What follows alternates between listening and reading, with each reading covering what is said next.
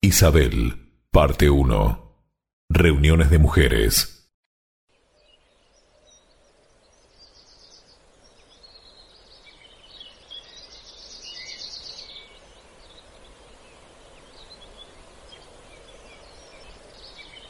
Su Majestad, qué radiante se le ve hoy.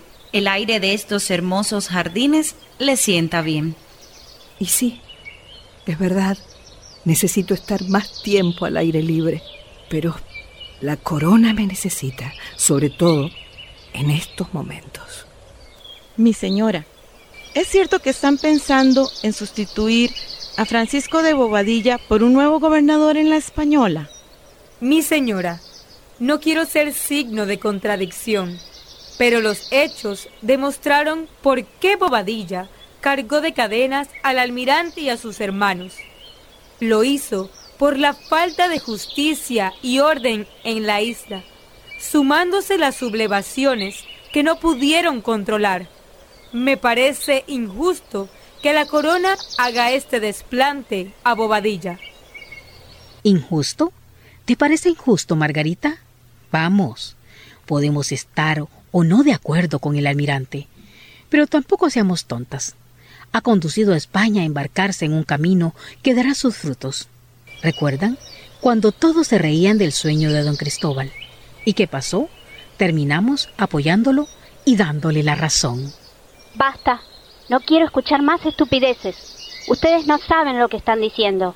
Hablas de desplantes y de injusticia, Margarita. ¿Y vos, Sara?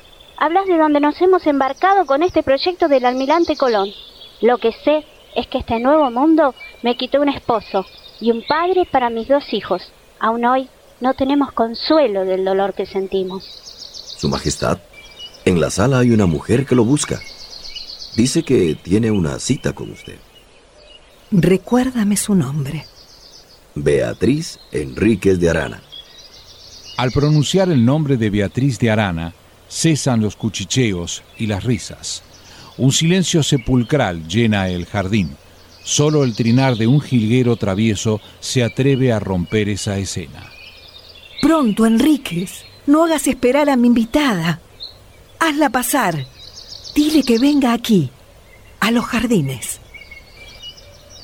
El mayordomo mayor, Enrique Enríquez y Leonor de Maldonado, caminan juntos por el largo pasillo que da a la entrada de una de las salas. Lo hacen en silencio, solo cruzan miradas. A lo lejos observan la silueta de una mujer que los observa y pareciera que lo hiciese con cierta timidez y vergüenza hasta que Leonor le susurra a Enríquez.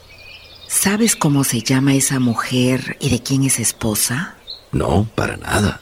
¿Quién es? Te develaré el misterio. Es la esposa, va, la amante del almirante Colón. Al ingresar, Beatriz, a los jardines donde se encuentra la reina, siente cómo todas las miradas femeninas se clavan sobre ella, incomodándola y susurrando entre ellas, dicen, ¿Quién es esta? ¿Qué hace aquí? ¿Y qué desea de Nuestra Señora? No podemos permitir que esta mujer concurra aquí. ¿Cómo es posible que tenga cara para venir? Así, como si nada le importara. ¿No sabe lo que su esposo hizo? ¿Cómo la locura de un hombre arruinó la felicidad de muchas de nosotras? Deberían expulsarla de este lugar. Isabel Fernanda, cálmese. Creo haberla visto en otro lugar.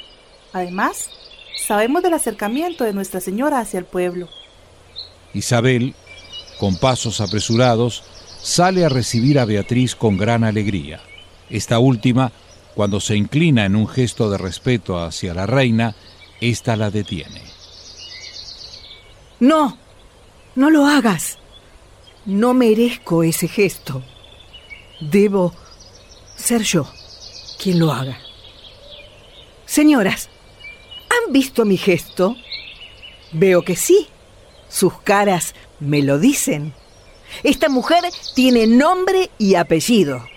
Beatriz Enríquez de Arana, esposa del almirante Cristóbal Colón.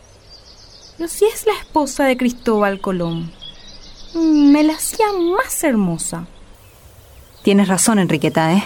Me imaginaba a alguien con más clase, más esbelta, más alta. Pero bueno, si vemos al almirante, es justo para él. Esposa. Yo diría amante. Además, creo que es de origen judío. ¿Saben a qué vino?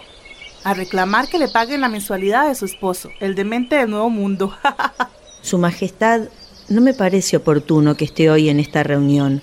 Es para las esposas de los nobles, y yo no lo soy.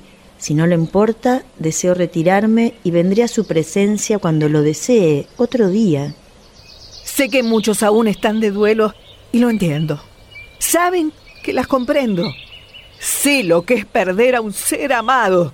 Pero, ¿se imaginan lo que es amar y esperar a alguien que nunca estuvo y no saben si estará?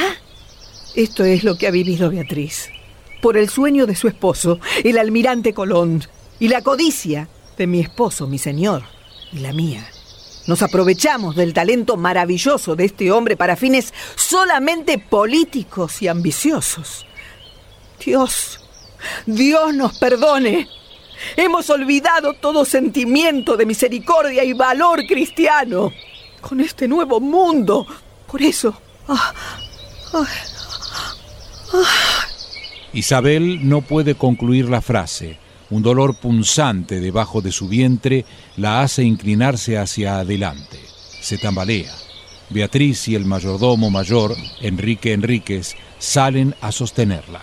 En segundos, un fino hilo rojo de sangre se hace ver debajo de su real vestido. Se escurre con rapidez en medio de los baldosones del jardín.